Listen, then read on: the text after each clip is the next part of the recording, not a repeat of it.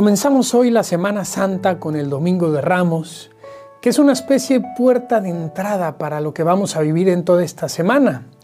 Una puerta que hoy tiene algo muy especial que no es común en las misas. Resulta que en lugar de leerse solamente un evangelio, se leen dos pasajes en el evangelio. Uno antes de empezar la misa, cuando estamos fuera del templo, y otro ya dentro del templo en el momento que ordinariamente lo escuchamos. En el primer pasaje vemos a Jesús entrando en Jerusalén, entrando triunfalmente. Hay una gran fiesta, las multitudes que habían sido curadas por él se acercan y aclaman con júbilo, Osana, bendito el que viene en el nombre del Señor. Pero esta alegría, queridos amigos, se ve empañada con un sabor amargo en el segundo evangelio que leemos en la misa el relato de la pasión.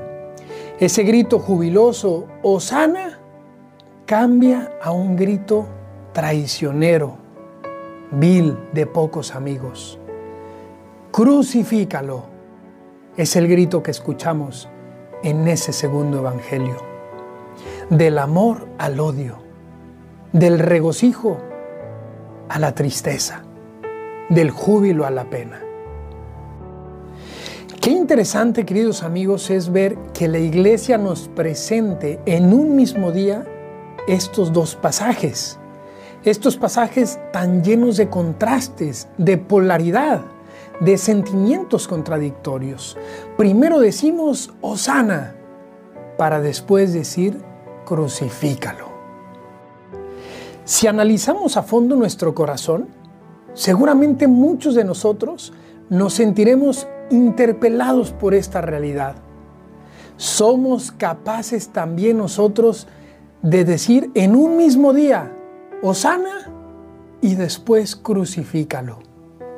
Nuestra vida está llena de contrastes entre amor a Dios e indiferencia, rutina, pecado. Nuestra vida está llena de esta polaridad. Somos capaces de amar mucho, de hacer grandes sacrificios, grandes entregas, grandes obras de servicio a los demás.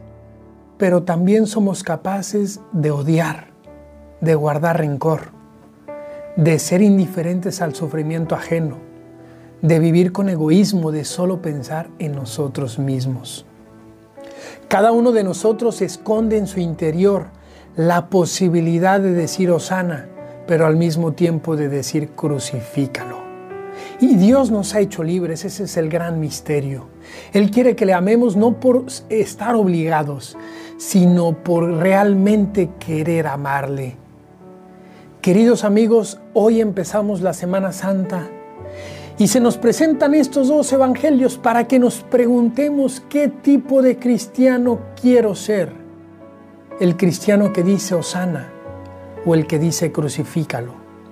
Y que decidamos ser los que dicen siempre Osana, que decidamos ser cristianos auténticos, que acompañemos a Jesús como lo hizo San Juan y lo veremos el Viernes Santo hasta el momento de la cruz.